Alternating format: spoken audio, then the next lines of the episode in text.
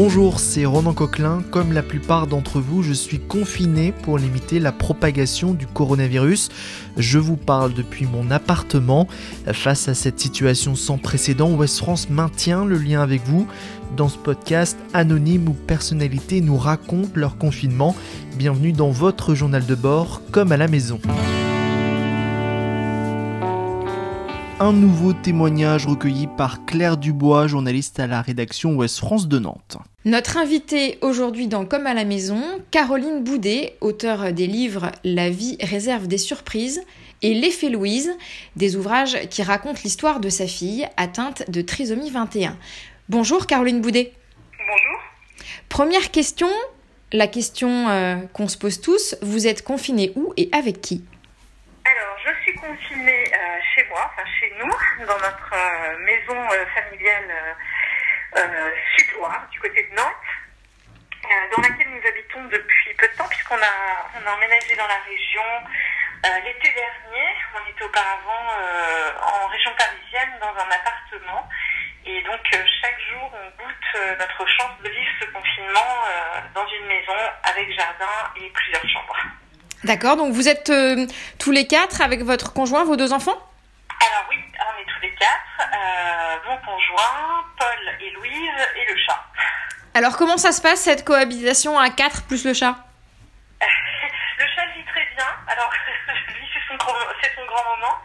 Euh, ses humains sont là en permanence. Bon la cohabitation très vite en fait dès qu'on a les écoles fermaient avant même le confinement, on a essayé de mettre en place alors pas un planning non plus trop détaillé mais euh, différents temps dans la journée pour que ce soit clair avec les enfants euh, et pour nous. Euh, le matin, un petit temps de devoir, le repas, ensuite un peu de dessin animé, ensuite jouer dehors. Enfin voilà, on a essayé de, structurer ça comme, euh, comme on pouvait pour les jours de semaine en tout cas. Et puis, et puis voilà, on essaye de se, débrouiller. Donc le grand Paul fait ses devoirs, mon mari est en télétravail et moi j'essaie de travailler aussi un petit peu. Et puis, euh, essaye d'occuper euh, Louise, euh, qui, a, qui, a, 5 ans, mais comme vous disiez, qui est porteuse de trisomie 21. Donc, euh, il faut adapter les activités, y compris scolaires d'ailleurs, pour elle, pour son niveau. D'accord. Euh, justement, euh, l'aspect scolarisation à distance, euh, vous diriez que ça se passe comment Alors, la scolarisation à distance, en fait, étant, je pense que pour nous, on, on dédramatise un peu la on, c'est mon mari et moi. On essaie de pas pas trop mettre la pression euh, ni sur notre fils qui est en CE2 mais qui en plus a, a des enseignantes qui sont pas j'entends des parents dire qu'ils reçoivent euh, pléthore pléthore de choses à faire et qui s'en sortent pas euh, nous ça, ça semble très réaliste et c'est plutôt des suggestions d'activités donc on adapte euh, avec Paul ça va c'est pas trop compliqué bien que euh, quand on est parent on se rend compte que on n'est pas des maîtresses ou des enseignants le rapport est pas le même et puis il y a des petits moments de des petits moments de tension quand même. Et, euh, et avec Louise c'est totalement autre chose. Euh, c'est vrai qu'on entend beaucoup parler d'école à la maison on entend un peu moins parler de l'école à la maison pour les enfants qui ont un handicap euh, notamment dans le cas de Louise un handicap intellectuel. Là on se retrouve un peu démunie parce que Louise en plus donc elle va elle va à l'école en temps normal où elle a son AVS qui, qui l'aide beaucoup qui adapte les activités. Mais elle a aussi euh, deux séances avec une orthophoniste, une séance avec une kiné et une séance avec une psychomotricienne, qui sont des personnes qui l'aident par des activités à la faire progresser. Euh, ces personnes-là n'ont plus le droit hein, d'intervenir euh, même à domicile, c'est normal, donc elles nous ont donné des, petits, euh, des petites indications de ce qu'elles font habituellement avec Louise pour euh, le travail. Et là, ça ne passe pas du tout avec les parents.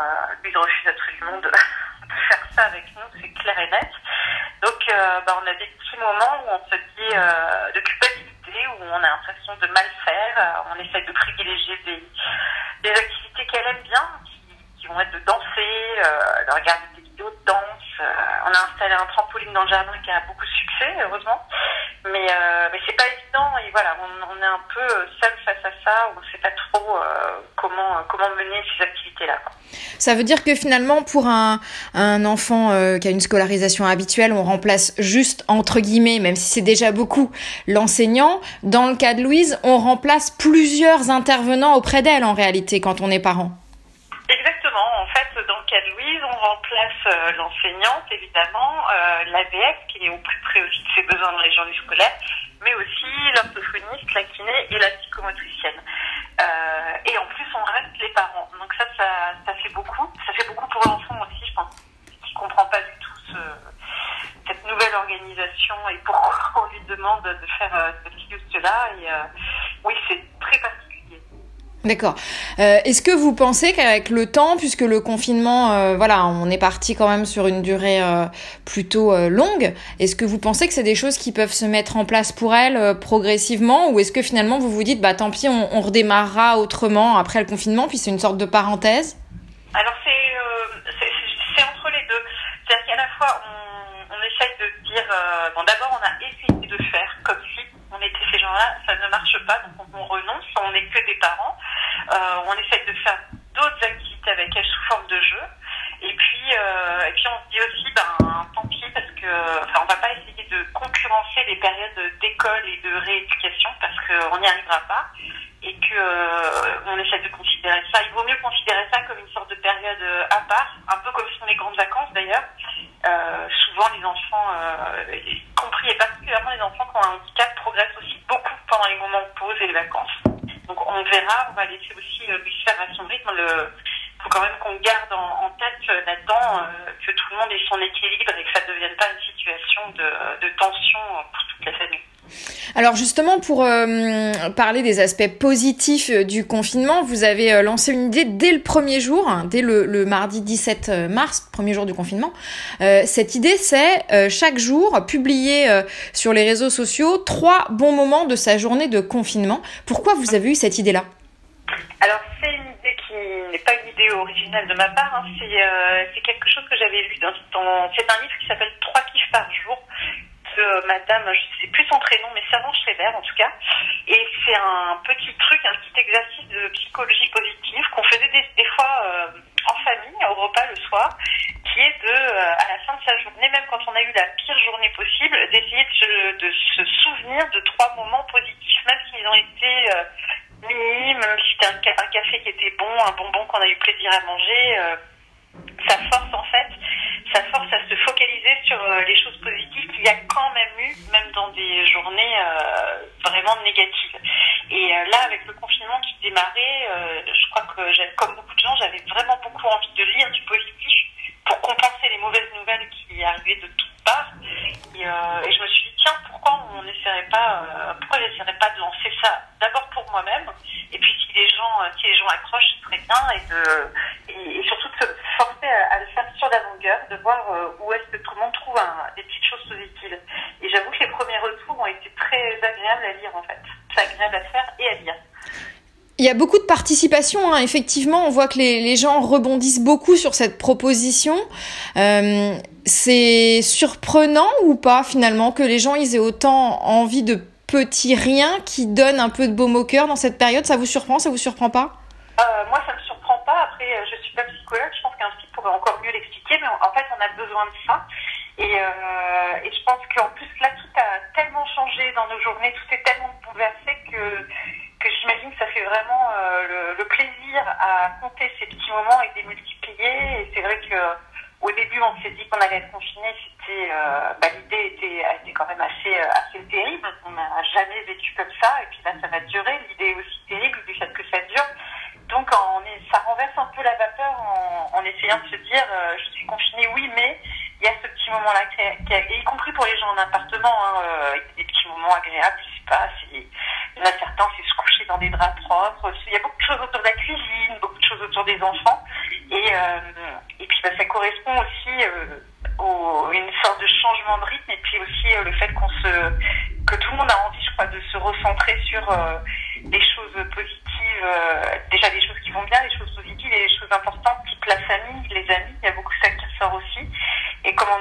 on est dans une période de grosse crise. Ça m'étonne pas que les gens aient envie de ça, sachant qu'en face, on a en permanence un, feu roulant, on va dire, de, de, mauvaises nouvelles, d'histoires de, mort, de, de, choses très anxiogènes. Pardon. Et l'écrire comme ça chaque jour, ça permet aussi d'en garder une trace durable de, de, de ces petites choses de la vie Alors au début, quand j'ai commencé, en tout cas sur Twitter, c'était pas le, c'était pas le but, je l'ai lancé comme ça, mais c'est vrai, moi pour tout vous dire, j'ai un petit cahier comme ça chez moi où je le faisais avant.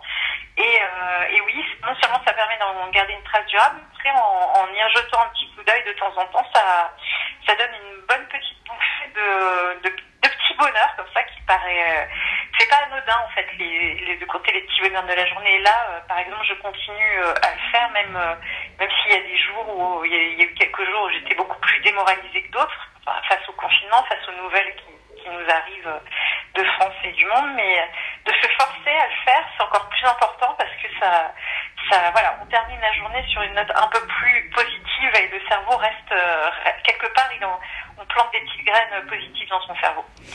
Est-ce que vous pensez que ce confinement, euh, qui finalement, euh, vous l'avez dit, euh, oblige à voir parfois les choses différemment, même des petites choses, en tout cas qui remet les choses en perspective différemment, est-ce que vous pensez qu'il aura un impact durable sur nos vies? Est-ce qu'il va changer quelque chose dans la durée, ce confinement, pour vous, pour la société? Ben, Je l'espère.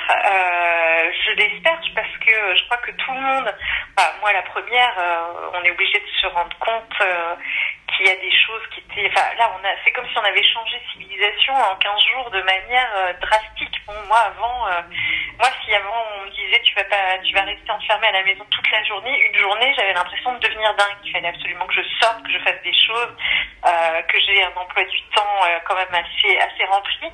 là, on ralentit de fait on, doit se calquer notamment sur le rythme des enfants.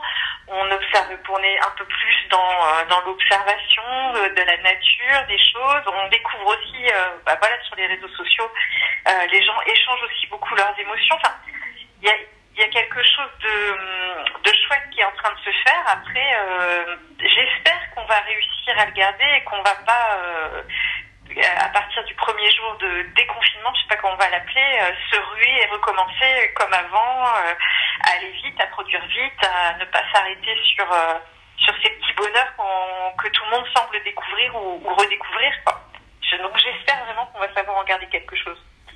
Ok, merci beaucoup en tout cas de nous avoir raconté votre confinement. Ah bah, merci.